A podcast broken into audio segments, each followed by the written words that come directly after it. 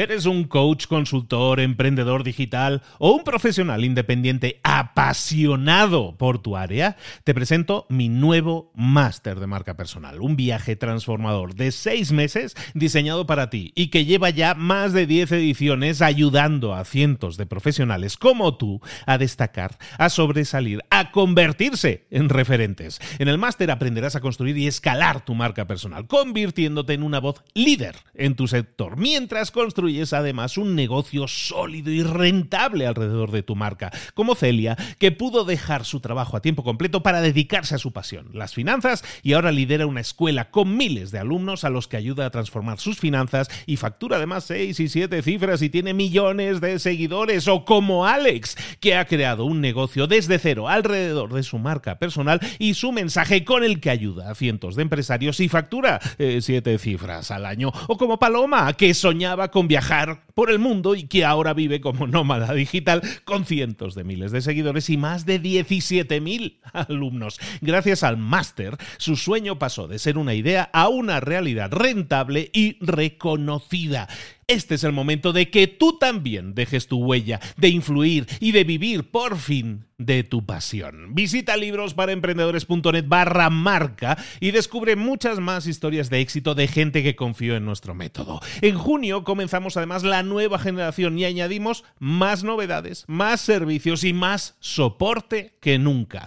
Únete a la élite de profesionales que ya están cambiando sus vidas. ¿Estás listo? ¿Estás lista para desarrollar tu marca personal y ser nuestra próxima historia de éxito? Pues visita librosparaemprendedores.net barra marca y comencemos. Quizás tienes un negocio y no estás consiguiendo los resultados que te gustaría tener. O quizás eres un empleado, eres un gestor en tu empresa y a lo mejor no estás escalando, no estás subiendo, no estás llegando a donde te gustaría llegar. En cualquiera de los dos casos, ya sea que sea tu empresa o ya sea que participes con tu trabajo en otra empresa, lo que estás haciendo a lo mejor es no aportar el valor suficiente y permíteme, no te lo tomes a mal. A lo mejor no estamos añadiendo el valor suficiente a nuestra empresa como para obtenerlo resultados, tanto para la empresa como para nosotros, que a lo mejor desearíamos. ¿Qué es lo que podríamos hacer? ¿Cuáles serían los pasos a seguir para convertirnos en la mejor inversión para nuestra empresa? ¿Cómo ser mejores y aportar mucho más a nuestra empresa y a los resultados de la misma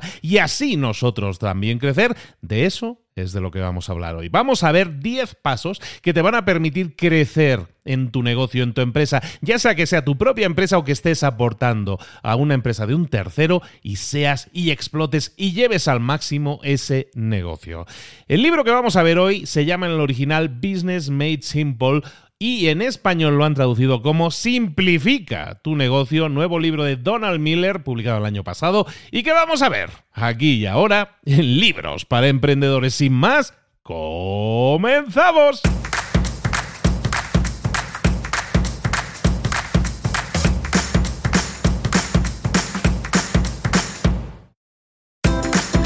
Bienvenidos al podcast Libros para Emprendedores para alcanzar el éxito en cualquier negocio que quieras emprender, debes formarte, debes estudiar, aprender para emprender. Y para ello, no hay nada mejor que un libro. En el podcast Libros para Emprendedores te ayudamos de tres maneras. Primero, seleccionando los mejores libros del mercado para ayudarte a emprender, a mejorar en tu emprendimiento. Segundo, te ofrecemos gratis un resumen de los puntos más valiosos explicados en cada libro. Y tercero, te damos finalmente pasos a seguir para poner en práctica todas esas lecciones aprendidas y así poder acortar tu camino hacia el éxito ya sea marketing, ventas, liderazgo, emprendimientos, mentalización, eh, vamos a analizar lo mejor de lo mejor, de los mejores libros del mercado y te lo vamos a dar todo bien masticadito y listo para ser aplicado. Soy Luis Ramos, empresario y emprendedor, y voy a acompañarte, si me lo permites, en este camino. Sin más, comenzamos Muy buenas a todos, bienvenidos una vez más a Libros para Emprendedores. Aquí estamos de nuevo, un saludo de Luis Ramos para acompañarte como siempre, para profundizar, para zambullirnos en lo que nos promete un libro que en esta ocasión es algo tan sencillo de entender como simplificar nuestro negocio. En el año 2021 publicaba Donald Miller, que ya ha visitado Libros para Emprendedores anteriormente con su anterior libro muy conocido, que era el de Construye tu Story Brand, que es un poco construir esa historia de marca. Hoy vamos a tocar de nuevo eso como uno de los puntos además potentes dentro de, dentro de la simplificación de nuestro negocio.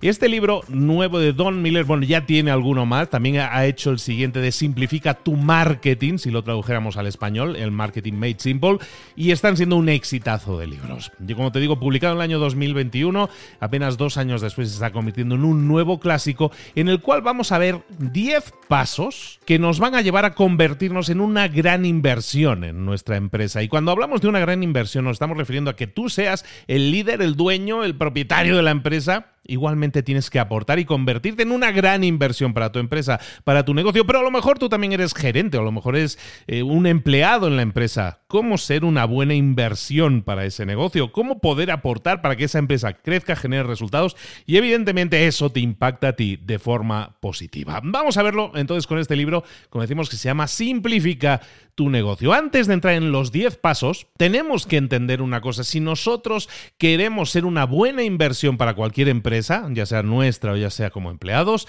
tenemos que desarrollar una serie de rasgos de personalidad que nos van a ayudar a desarrollarnos como personas de alto valor. Entonces, antes de ver los 10 pasos, vamos a ver 10 rasgos de personalidad que si los fortalecemos, vamos a ser un activo mucho más interesante para cualquier empresa. Incluso para nuestra rasgo número uno, tienes que verte a ti mismo como un activo económico.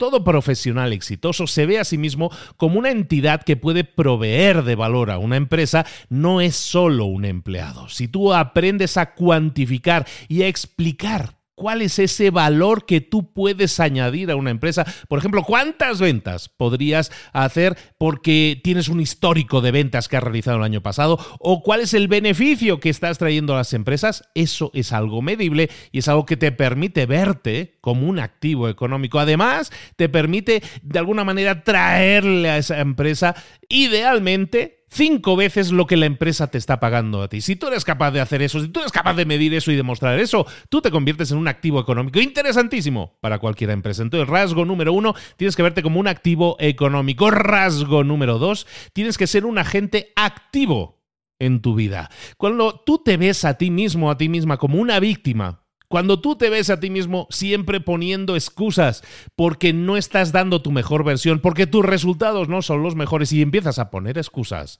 nunca vas a tener éxito, nunca te vas a convertir en una gran inversión para esa empresa.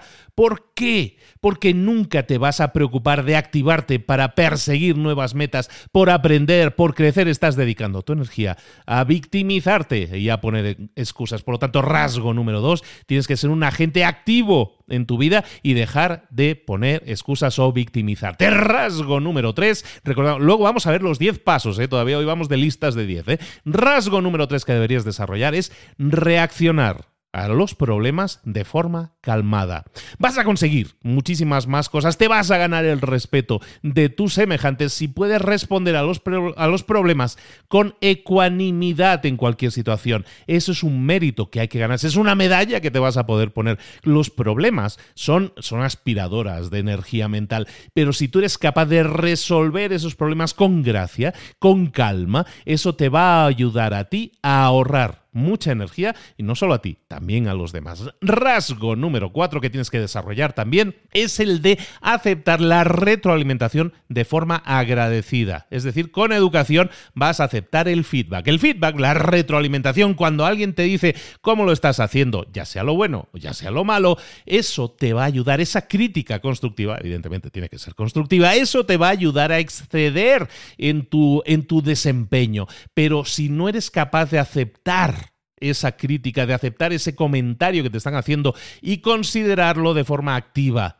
analizando si eso te sirve, te está sumando, si es un mentor que tienes, si es un amigo que lo está diciendo por tu bien y no lo aceptas positivamente, ese rasgo de no aceptar las críticas te va a actuar muy en contra. Rasgo número 5 que tenemos que desarrollar es el de manejar los conflictos de forma productiva entender qué es lo que sucede cuando tú enfrentas un conflicto, cuando tú eh, de alguna manera evitas un conflicto. Eso nos lleva a conseguir mejores resultados. ¿Cómo manejar conflictos? En cuatro pasos. Primero, acepta el conflicto y sigue adelante, da pasos adelante, no te atasques en esa emoción. Paso número dos, intenta evitar las emociones negativas intensas, porque eso lo único que hace es exacerbar el conflicto. Paso número tres, debes demostrar respeto por la persona con la cual te estás teniendo el conflicto, con lo cual lo que estás haciendo es prevenir que esa persona active sus defensas, levante sus muros. Y paso número cuatro, tienes que siempre buscar una resolución, no tener la razón. Este es el rasgo número cinco, manejar de forma productiva los conflictos. Rasgo número seis que tenemos que desarrollar es priorizar el ser respetados por sobre el gustar a los demás. Es decir, tenemos que buscar más que nos respeten que gustar. Imagínate que tú te conviertes en un manager, en un jefe, en un gestor, en un gerente. Lo más importante para el éxito de la empresa y del equipo que estás dirigiendo es que las otras personas del equipo confíen en ti, no que les caigas bien, que confíen en ti. Intenta ganarte el respeto de tus semejantes de tu equipo, estableciendo metas claras, asegurándote que cada uno de los miembros del equipo reconoce cuál es su responsabilidad individual y recompensándolos cuando alcancen esas metas o cumplan con las responsabilidades como se les había asignado. Ese es el rasgo número 6. Rasgo número 7, tienes que estar orientado siempre a la acción. De eso sabemos mucho aquí. Siempre tienes que pasar a la acción. Muchas veces vas a estar metido en proyectos que están avanzando y se pueden atascar y, puede que se detengan, ¿no? Como que se enfrían, ¿no? Entender que eso no es lo planificado, hacer algo siempre para seguir dando un paso adelante, evitar el atasco, evitar la congestión, sino hacer cosas que siempre nos lleven a dar un paso más. A lo mejor no es el paso más grande del mundo, pero es un paso más adelante. Rasgo número 8 de personalidad que tienes que desarrollar si quieres ser un líder de verdad con el cual podemos, con el cual podamos simplificar nuestro negocio, rasgo número 8, debes confiar en que sabes lo que hay que hacer.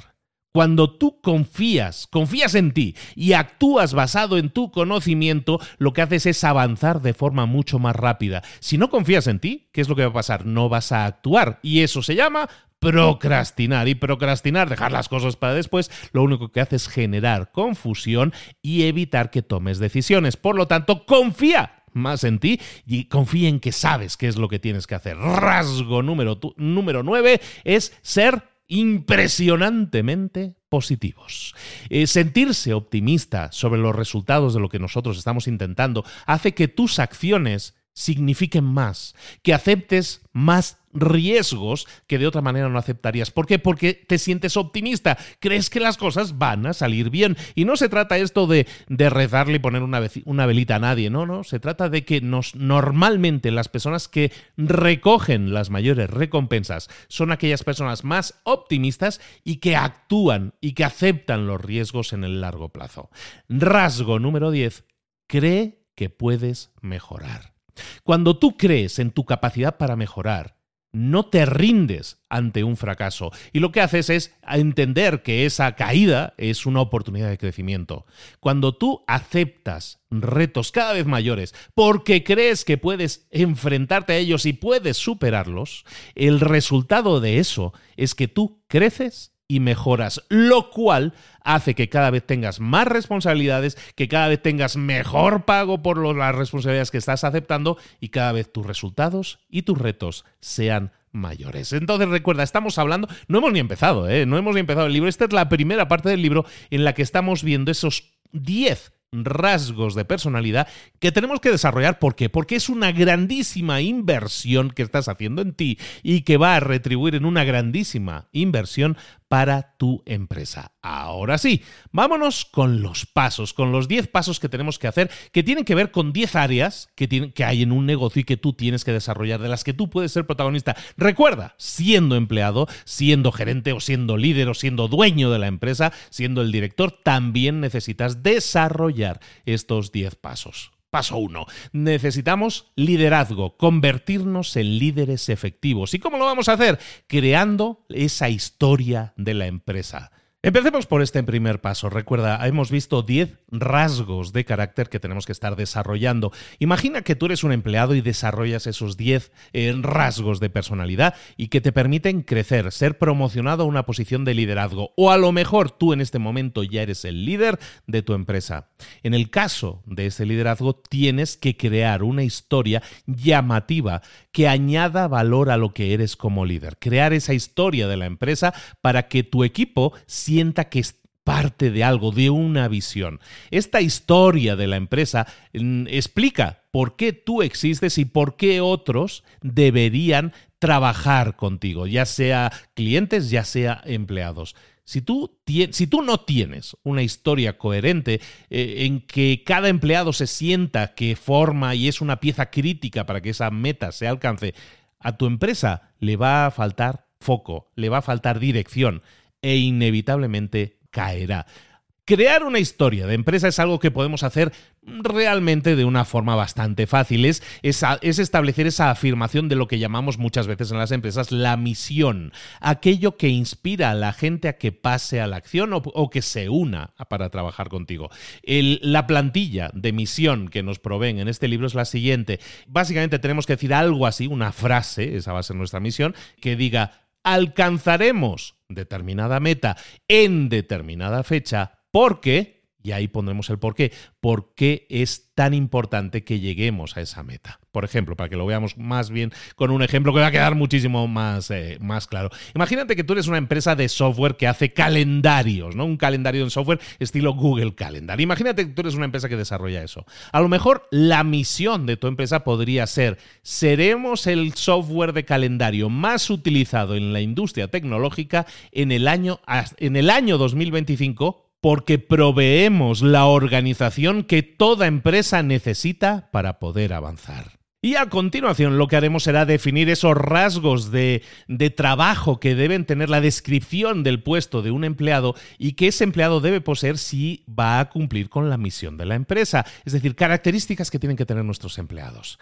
Eso lo que va a hacer es buscar la transformación, animar a la transformación de las personas que ya formen parte de nuestro equipo o de las personas que puedan unirse a nuestro equipo. Por ejemplo, un rasgo que nosotros podríamos definir de nuestros empleados es que tienen que apoyar apoyar obligatoriamente a los otros compañeros de trabajo. Eso pudiera ser un, un rasgo. Lo que vamos a intentar siempre es decidir sobre acciones que sean repetibles, que sean simples y fáciles de entender y que nuestros empleados podrían aceptar para como misión personal en cada uno de sus días laborales. Por ejemplo, tres cosas, tres acciones que podrían realizar nuestros empleados. Acción número uno, verificar todos los días con tu equipo que ha habido algún tipo de avance en lo que estás haciendo. Tarea número dos o acción número dos, verificar que tus metas diarias están alineadas con la misión de la empresa. Y tarea o acción número tres, contactar todos los días, por lo menos, con un nuevo prospecto o un posible cliente.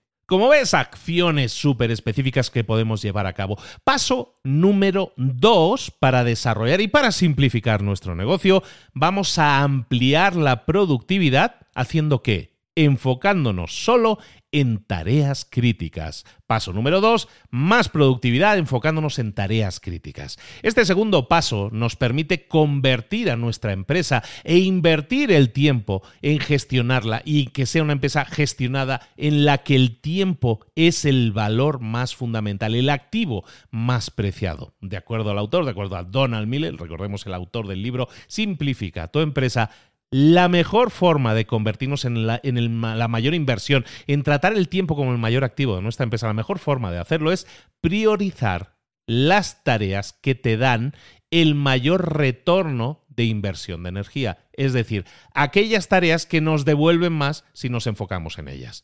¿Y qué es lo que vamos a hacer a continuación? Una vez las tengamos identificadas, lo que vamos a hacer como líderes es delegar o eliminar cualquier otra tarea. ¿Cómo podemos maximizar nuestra prioridad? ¿Cómo podemos enfocarnos en las tareas críticas? Lo que vamos a hacer es dos listas de tareas. En la primera lista de tareas lo que vamos a hacer es poner tres cosas realmente importantes que deberían realizarse hoy y en la segunda lista poner todas las otras tareas menos importantes. De esa manera, cuando nosotros tenemos dos listas, la, primera con las tres tareas top, las tres tareas, las tres grandes piedras, ¿no? Las tres grandes rocas que decíamos en el Trágate el sapo. Eh, cuando tenemos eso claro, luego tenemos una segunda lista en la cual podemos ver cosas que podemos delegar o eliminar. Pero nosotros nos enfocamos siempre primero en, en, atacar esas primeras tres grandes tareas que deberían hacerse primero. Si no fueran tareas que se pudieran completar en un único día, porque son tareas mastodónticas muy grandes,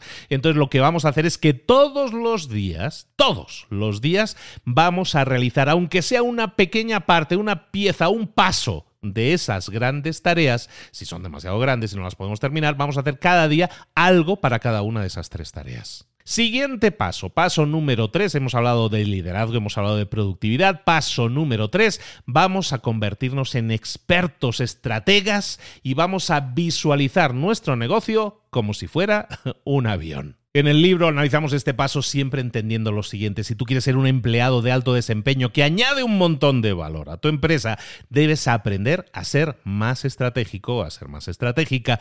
¿Cómo podemos serlo? ¿Cómo podemos ser más estrategas en este sentido? Lo que tenemos que hacer es entender que hay una serie de divisiones en la empresa que nos van a permitir priorizar y maximizar lo que queremos que sea el éxito en esa empresa. La mejor forma de hacerlo entonces es ver el negocio como un avión.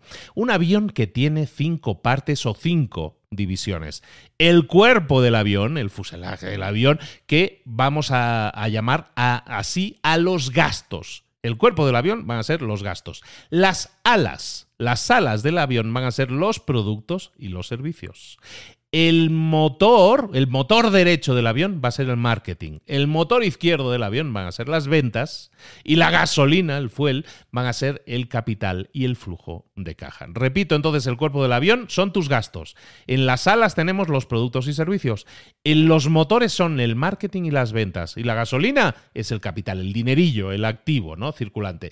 Críticamente, cuando nosotros analizamos cómo funciona ese avión y queremos que ese avión siga volando, que nuestra empresa siga volando, lo que tenemos que asegurar es que todas las partes tienen un equilibrio, una proporción adecuada. Si no lo hacemos así, el, avión puede ser demasiado pesado, hay demasiados gastos, o a lo mejor le falta la gasolina necesaria, es decir, le falta dinero, le falta capital, o quizás es que tus alas quizás no sean lo suficientemente fuertes, a lo mejor es que tus productos no son populares.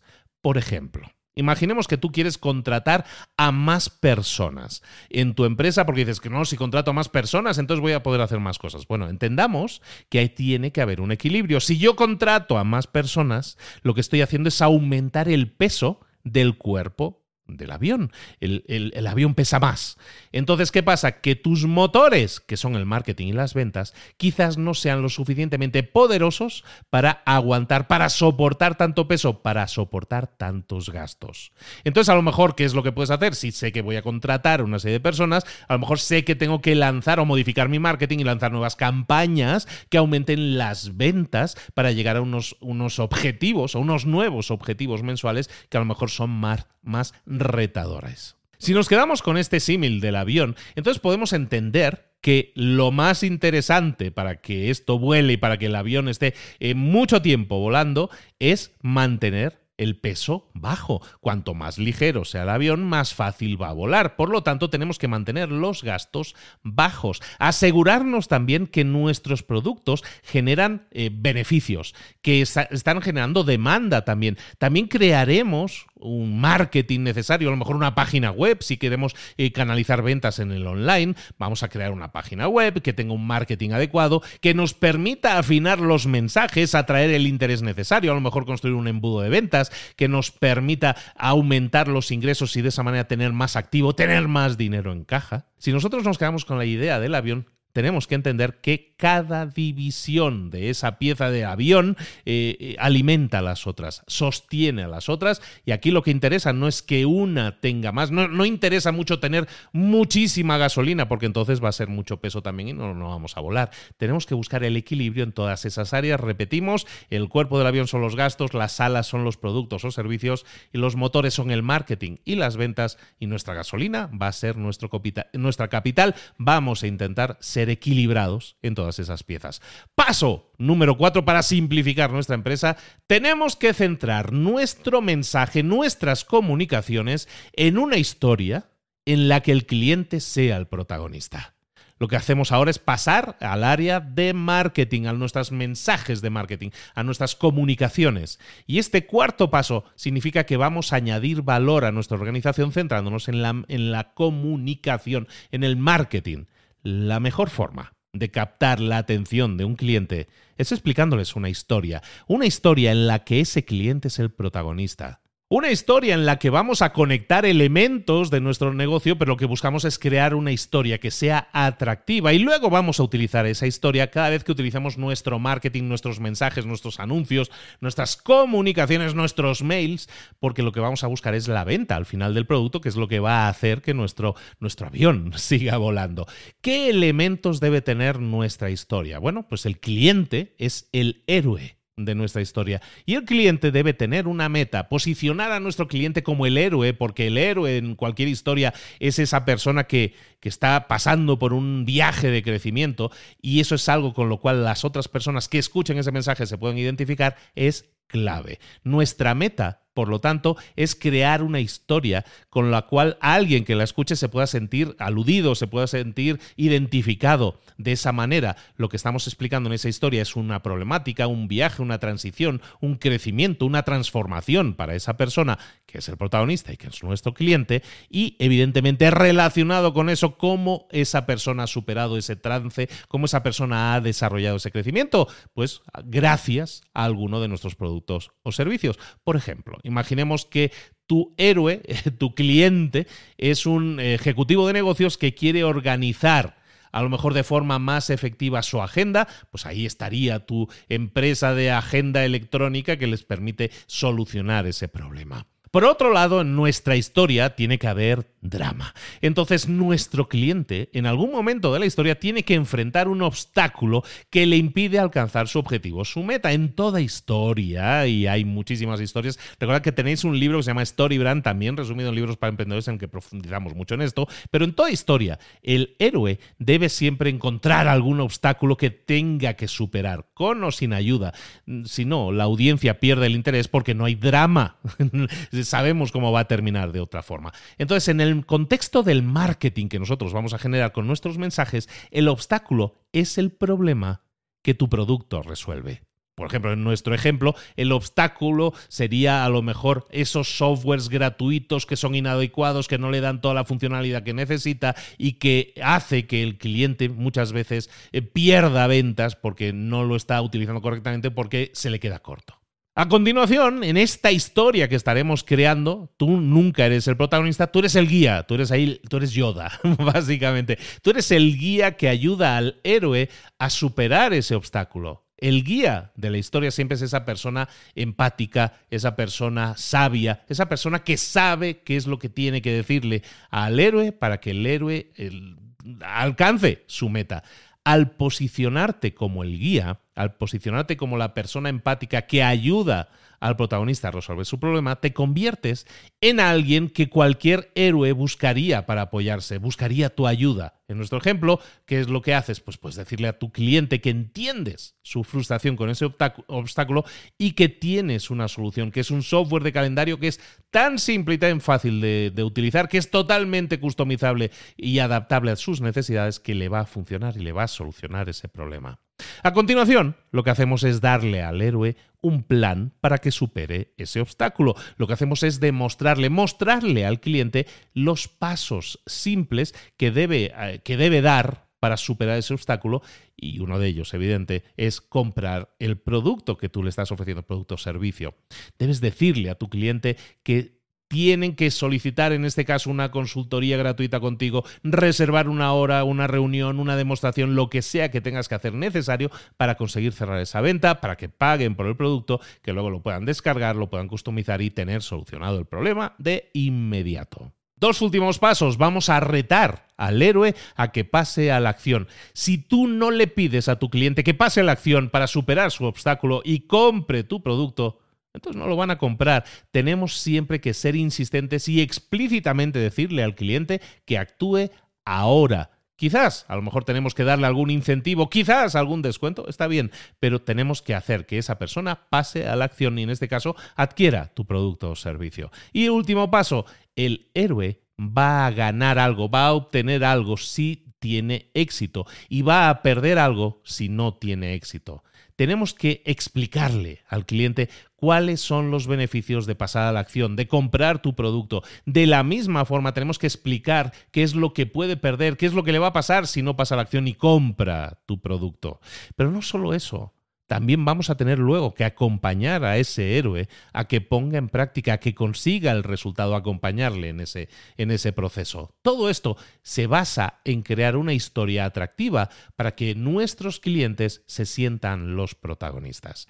El siguiente paso que vamos a realizar es el paso número 5, que es desarrollar un embudo de ventas de tres pasos que nos permita aumentar la confianza que los clientes van a tener en nosotros. ¿Cómo ganarnos la confianza? Es momento de que aprendamos la mecánica del marketing y que nuestros esfuerzos de convertirnos en un miembro del equipo, en una pieza fundamental del equipo y proporcionar el máximo valor posible a nuestra empresa, tenemos que desarrollar estrategias de marketing sólidas. En este caso, lo que llaman un embudo de ventas. Lo hemos visto en el pasado, los embudos de ventas, vuelve a nosotros la temática. El embudo de ventas te permite permanecer en contacto con tus clientes, construir confianza y finalmente generar ventas.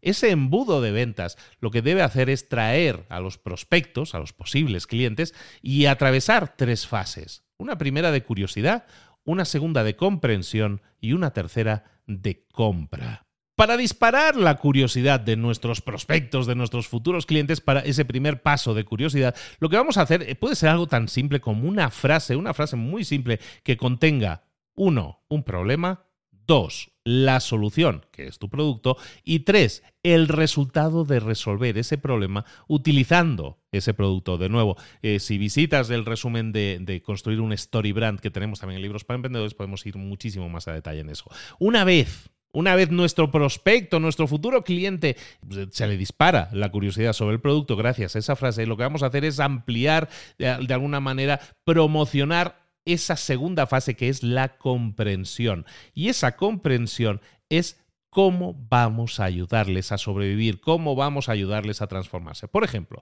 a lo mejor piensas en describir las características de, tu producto, pero lo que podemos hacer es anotar esas características del producto y asociarlas con resultados en la vida de nuestro cliente. La característica A de mi producto va a generar este resultado, esta mejora en la vida de mi cliente. La característica B también. La característica C va a mejorar de esta otra forma la vida de mi cliente la mejor forma de ayudar a un prospecto a que entienda a esta, en esta fase de comprensión puede que sea un lead magnet que se suele llamar, es decir, un imán de atracción de prospectos, un imán que ayude a las personas a comprender mucho mejor tu discurso. Eso pudiera ser un producto gratuito que puedes estar ofreciendo, puede ser un PDF, una serie de vídeos o cualquier otro medio que estés dando información al respecto y a cambio esa persona te va a entregar su correo electrónico. De esa manera tenemos lo que se llama un lead, lo que tenemos es un prospecto que está un poquito más templado, está un poquito más cerca del fuego, que en este caso es la venta. Los contenidos de un lead magnet básicamente buscan en que la persona que lo consuma entienda que puede resolver un problema y por lo tanto tiene mucho valor el producto o servicio que le ayuda a resolver ese problema. Una vez completamos esos dos primeros pasos y la, y la, persona comprende, ¿no? Hemos levantado su curiosidad y luego la comprensión, entonces llega la venta. Tenemos que pedirle al cliente que compre. Y por eso tienen sentido los dos pasos anteriores. Si yo no remato con una oferta, con una indicación a la persona de que nuestra relación puede ir a un siguiente nivel, en este caso mediante la compra del producto o servicio que va a solucionar el problema, entonces si hemos generado la fe, la confianza suficiente en nuestro producto, estaremos primándolos, estaremos invitándolos a comprar de forma exitosa. Paso número 6 para simplificar nuestra empresa. Vamos a comunicarnos en formato historia. Esta historia que acabamos de crear, eh, todo este embudo de ventas tiene un sentido que es que si nosotros nos comunicamos, vamos a atraer al público adecuado. Entonces, Hacer un marketing de forma efectiva, añadir valor a nuestra empresa, nos puede servir si efectuamos una comunicación que puede ser muy básica, pueden ser presentaciones, pueden ser comunicaciones en mail, pueden ser llamadas, pero siempre que sean comunicaciones que estén en formato historia, con lo cual las personas que escuchan esa historia se sienten identificadas. Imagínate que estás haciendo una presentación de ventas. En el libro nos recomiendan que sigamos esta estructura de la historia que veíamos hace un par de puntos, ¿no? Dos puntos anteriores. Es decir, inmediatamente definir qué problema podemos ayudar a ese cliente a resolver nuestra solución propuesta, que es nuestro producto o servicio, y explicaremos cómo ese producto puede cambiar la vida de nuestro cliente y cuáles serían los siguientes pasos que tiene que dar esa persona para que esa persona pase a la acción y consiga el resultado. Es decir, comunicaciones constantes por todos los medios. Pueden ser presentaciones en vivo, pueden ser llamadas, pueden ser presentaciones online, pueden ser presentaciones pregrabadas, pueden ser comunicaciones que son parte de nuestras redes sociales. Nuestros contenidos en las redes sociales también pueden tener esa estructura de historia, con lo cual las personas sintonizan con nosotros y si están interesadas, se sienten identificadas con ese problema, es más probable que sigan consumiendo nuestro contenido y entonces eventualmente va a llegar el momento en que nosotros les vamos a invitar a que pasen a la acción y que realicen esa compra. El paso número 7 es cualificar a los prospectos, explicarles la historia y enviarles propuestas. En el en el paso anterior, en el paso 6, estábamos hablando de la mensajería, de los mensajes de nuestro marketing, de nuestras comunicaciones, que tienen que tener ese formato historia y pues levantar curiosidad, la comprensión y finalmente la invitación a la venta. Una vez tenemos completados esos mensajes, entonces tenemos que pasar a la siguiente fase, que en este caso es añadir valor a nuestro avión, añadir valor a nuestra empresa a través de las ventas. Aquí en el libro nos recomiendan tres acciones que, que debemos llevar a cabo si queremos propiciar esas ventas. Primero, cualificar a los prospectos. Segundo, eh, hacerles un pitch, hacernos una propuesta de venta en formato historia. Y por último, enviarles propuestas, pudieran ser incluso físicas, a nuestros prospectos. Lo que estamos buscando es ahorrarle tiempo y dinero, que son grandes activos de nuestra empresa, ahorrarle tiempo y dinero a nuestra empresa. Entonces, ¿qué es lo que tenemos que hacer? Enfocarnos solo en la gente que nos va a comprar o que tiene más pinta de que nos vaya a comprar. Y darle menos atención a la gente que nunca nos vaya a comprar.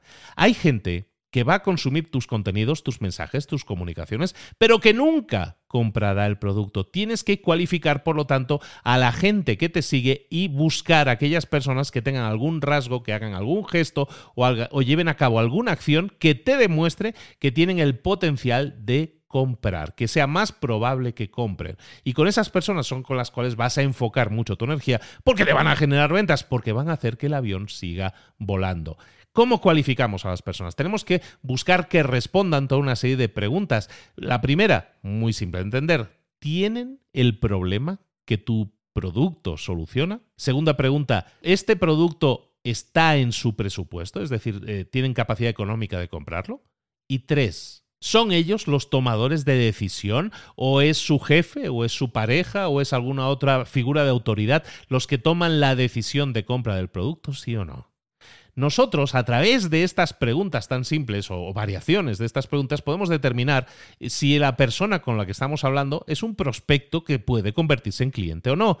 A lo mejor tiene el problema, pero no tiene la capacidad económica. O a lo mejor tiene el problema, pero no tiene la capacidad económica y no la capacidad de tomar decisiones. Entonces, no es ese prospecto que tú necesitas. Y hay otras personas que a lo mejor sí lo sean y que en las cuales deberías dedicar muchísima más energía. Una vez nosotros tenemos identificadas a esas personas que probablemente hay una alta probabilidad que puedan ser clientes, lo que vamos a hacer es enfocarnos en darles un pitch de ventas. Un pitch de ventas, un pitch es una especie de discurso de ventas que lo vamos a hacer en formato historia similar al que vimos en el paso 6. Básicamente vamos a definir o vamos a declarar cuál es el problema del cliente, vamos a articular la irritación que ese prospecto siente como resultado de tener ese problema Vamos a explicarle a continuación la solución propuesta, seguido a lo mejor de alguna referencia de otros clientes en, en, situación similar y que hayan tenido éxito y que lo hayan solucionado,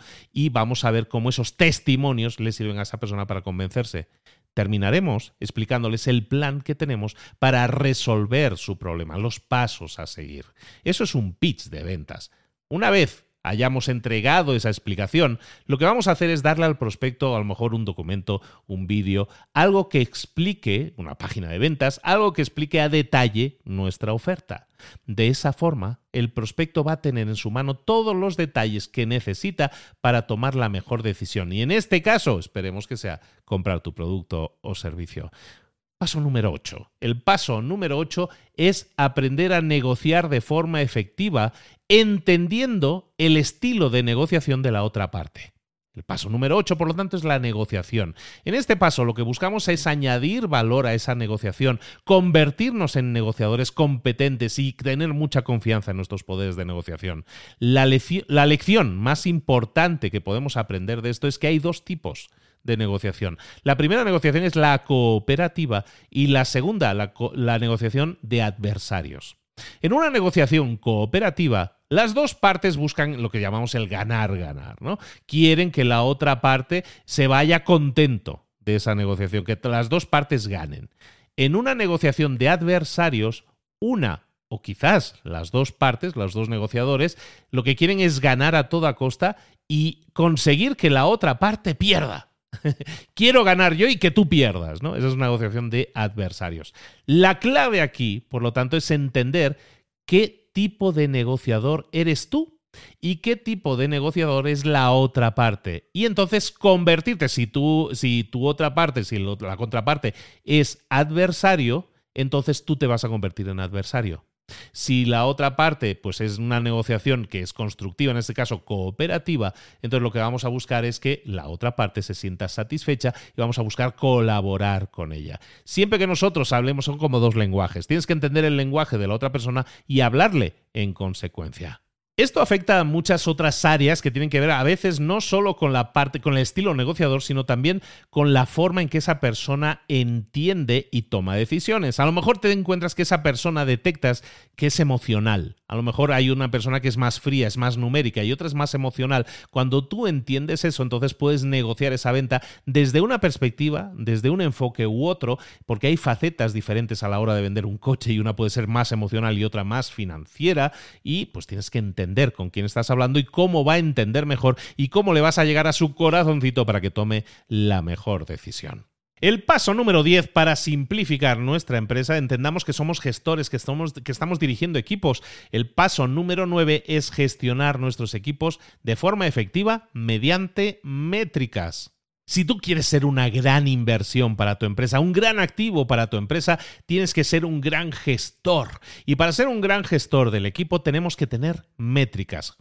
Una métrica no es otra cosa que una forma de medir cuáles están siendo los resultados. En este caso, de tu equipo, de los miembros de tu equipo. Cuando tú eres concreto, cuando tú eres específico, cuando tú puedes indicarle a un miembro de tu equipo con concreción, de forma muy concreta, qué es lo que están haciendo bien, qué es lo que están haciendo mal, qué es lo que deberían hacer para mejorar. Y, teniendo indicadores fríos y que nos permiten medir las cosas sin que intervenga ahí el corazón o las emociones, es mucho más fácil trabajar de forma constructiva para conseguir mejores resultados. Tenemos que medir, por lo tanto, qué es lo que estamos produciendo y esa medida siempre sería ideal que fuera una métrica, una forma de medir que tenga que ver con un resultado. Una métrica de resultado es una medida de qué tanto resultado está produciendo determinada entrada de energía, determinado trabajo. Por ejemplo, una métrica de entrada puede ser una tarea que tú estés realizando o alguien en tu equipo esté realizando. Por ejemplo, una tarea de entrada puede ser vamos a hacer tres publicaciones en las redes sociales a la semana. Esa es nuestra métrica de entrada. Y esa métrica de entrada, esa, esas tres publicaciones semanales están generando a lo mejor 300 nuevos seguidores en nuestra página de la red social. Y de esos 300 nuevos seguidores, nosotros sabemos que un 5%, que son 15, son personas que mm, presumiblemente van a tener un perfil que nos interesa para convertirse en clientes. Vamos a tener conversaciones con ellos, como hemos visto en el punto anterior, y eso nos puede llevar a un determinado porcentaje a tener un éxito de ventas. Eso son métricas. Entonces, cuando yo puedo utilizar este tipo de métricas, yo puedo tomar decisiones que aumenten el valor de cada departamento o el valor que un departamento aporta a la empresa. Por ejemplo, si tú decides que de acuerdo a lo que hacen tus tu competencia y lo que haces tú, tus competidores, resulta que consiguen muchos más seguidores por semana que tú y están haciendo menos publicaciones, pues a lo mejor tenemos que analizar qué es lo que estamos haciendo mal en cuanto a nuestro contenido, o a lo mejor sabemos que si nuestros eh, contrincantes están consiguiendo 3.000 seguidores a la semana, ¿qué es lo que están haciendo que nosotros no estemos haciendo? Eso también, esa métrica nos permite medirlo y saber que si en este caso generaríamos más seguidores para ahí generar más prospectos y de ahí generar más ventas, a lo mejor tenemos que gestionar nuestro equipo de forma más efectiva, pero esas decisiones las hacemos mediante métricas último paso. Y ya terminamos. El paso número 10 es que ejecutemos bien, pero siempre utilizando un plan.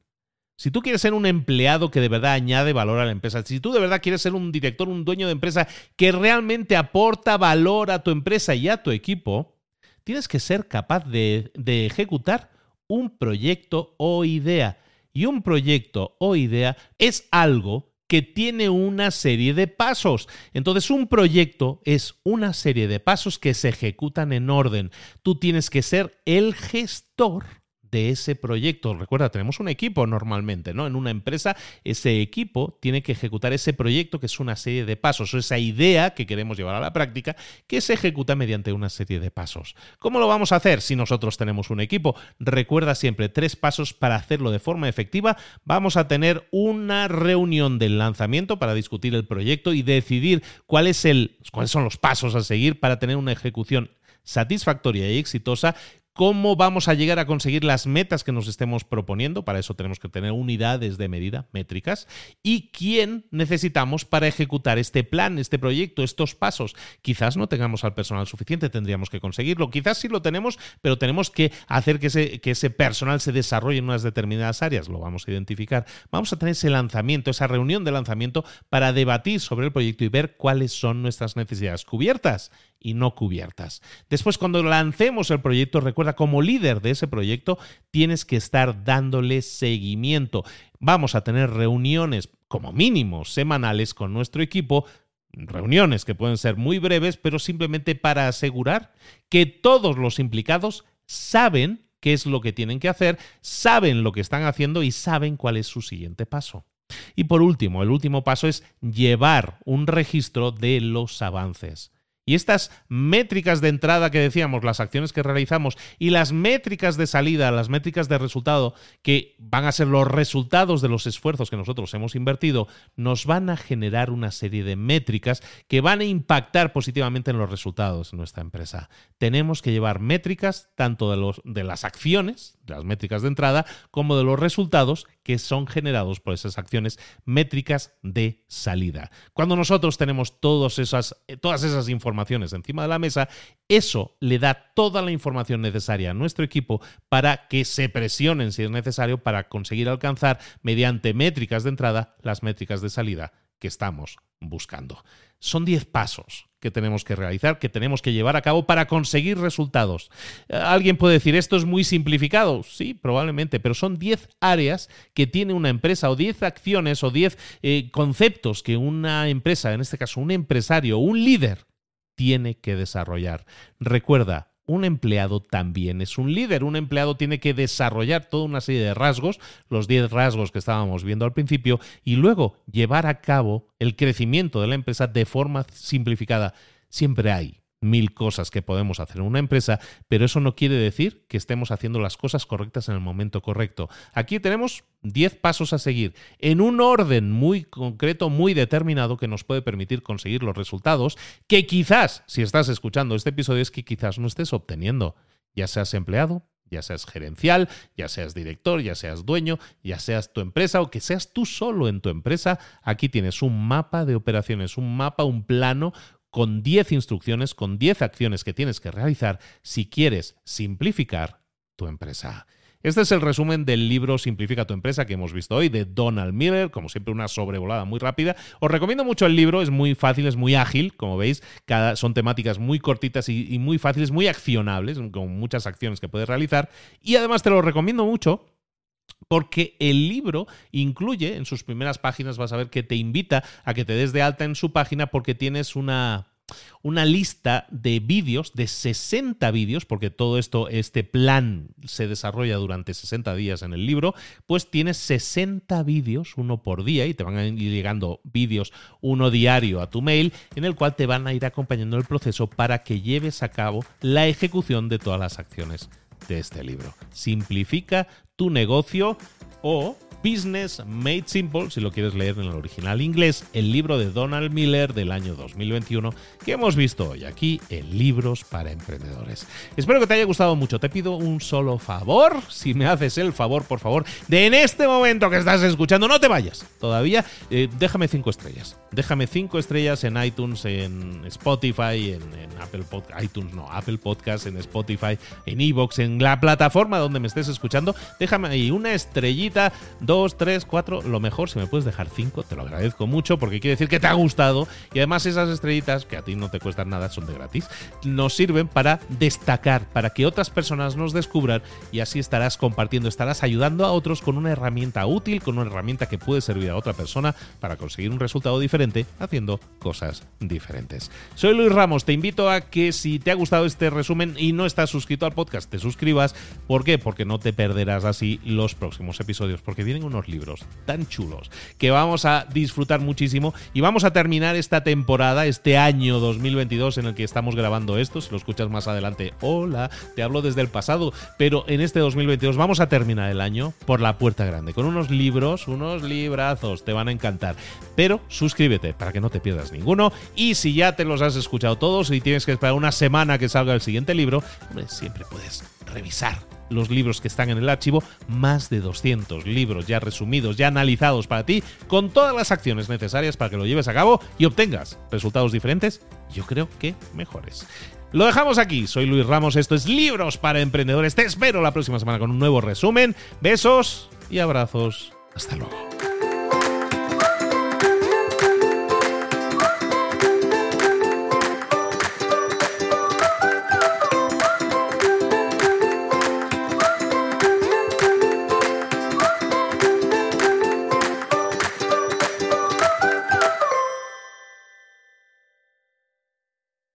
¿Eres un coach, consultor, emprendedor digital o un profesional independiente apasionado por tu área? Te presento mi nuevo máster de marca personal, un viaje transformador de seis meses diseñado para ti y que lleva ya más de 10 ediciones ayudando a cientos de profesionales como tú a destacar, a sobresalir, a convertirse en referentes. En el máster aprenderás a construir y escalar tu marca personal, convirtiéndote en una voz líder en tu sector, mientras construyes es además un negocio sólido y rentable alrededor de tu marca, como Celia, que pudo dejar su trabajo a tiempo completo para dedicarse a su pasión, las finanzas, y ahora lidera una escuela con miles de alumnos a los que ayuda a transformar sus finanzas y factura además seis y siete cifras y tiene millones de seguidores, o como Alex, que ha creado un negocio desde cero alrededor de su marca personal y su mensaje con el que ayuda a cientos de empresarios y factura eh, siete cifras al año, o como Paloma, que soñaba con viajar viajar por el mundo y que ahora vive como nómada digital